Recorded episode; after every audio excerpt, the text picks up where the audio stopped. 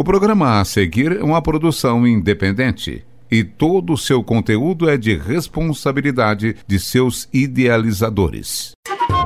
Linha de Frente, o boletim informativo da ADUFO, Sindicato das Professoras e Professores da UFO.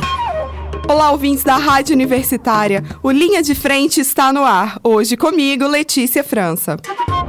Últimas notícias. O Café com Adufo foi realizado para professoras e professores do campus Patos de Minas na tarde da última quarta-feira, dia 9. O tema da palestra foi a FUNPRESP. Na última sexta-feira, dia 11, aconteceu no campus Santa Mônica uma Assembleia Geral da Adufo.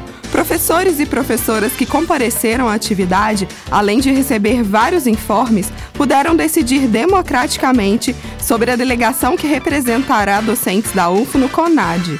Também sobre a posição contrária da seção sindical frente à docência voluntária na UFO e a permuta dos bens UFO-FAEPO. Professores e professoras também votaram a favor de apoiar o projeto Damas Verdes pelas árvores do nosso caminho. Nos dias 9 e 10 de maio, quarta e quinta-feira da semana passada, filiados e filiados à ADUFO compareceram às urnas para as eleições da diretoria do Andes, Sindicato Nacional. As urnas estiveram disponíveis nos campos Santa Mônica, Umuarama, Educação Física, assim como na Ezeba e nos três campos fora de sede. Entrevista. Hoje recebemos o professor Luiz Avelino, do Instituto de Psicologia da UFO, que é um dos diretores da ADUFO e presidente da comissão eleitoral nessas eleições do Antes. Bem-vindo, professor. O resultado da eleição sai apenas no dia 16, mas já é possível fazer um balanço da votação de docentes da UF e dar uma parcial da eleição a nível nacional? Primeiramente, eu queria saudar os ouvintes da Rádio Universitária. É, como você disse, o, resultado vai sair posteriormente, mas nós já temos o resultado da eleição em Uberlândia que pode ser divulgado extraoficialmente, né? Nós tivemos um total de 278 votantes, é, sendo que 23 votos foram para a chapa 1, 250 para a chapa 2, é, três votos brancos, dois nulos e a gente teve a ocorrência de uma urna que foi impugnada. Mas no total daria algo em torno de 300 votantes.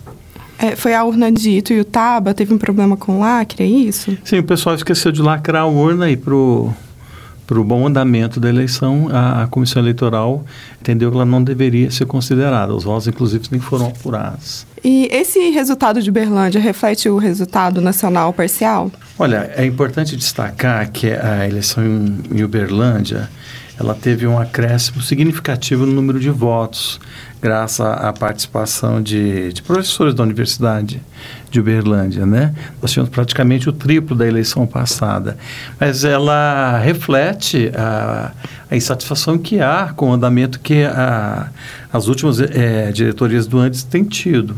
Agora, a estimativa da, do resultado é, nacional é de que a chapa 1 seja vencedora com algo em torno de 55 dos votos e a chapa 2 fique com algo em torno de 45 dos votos.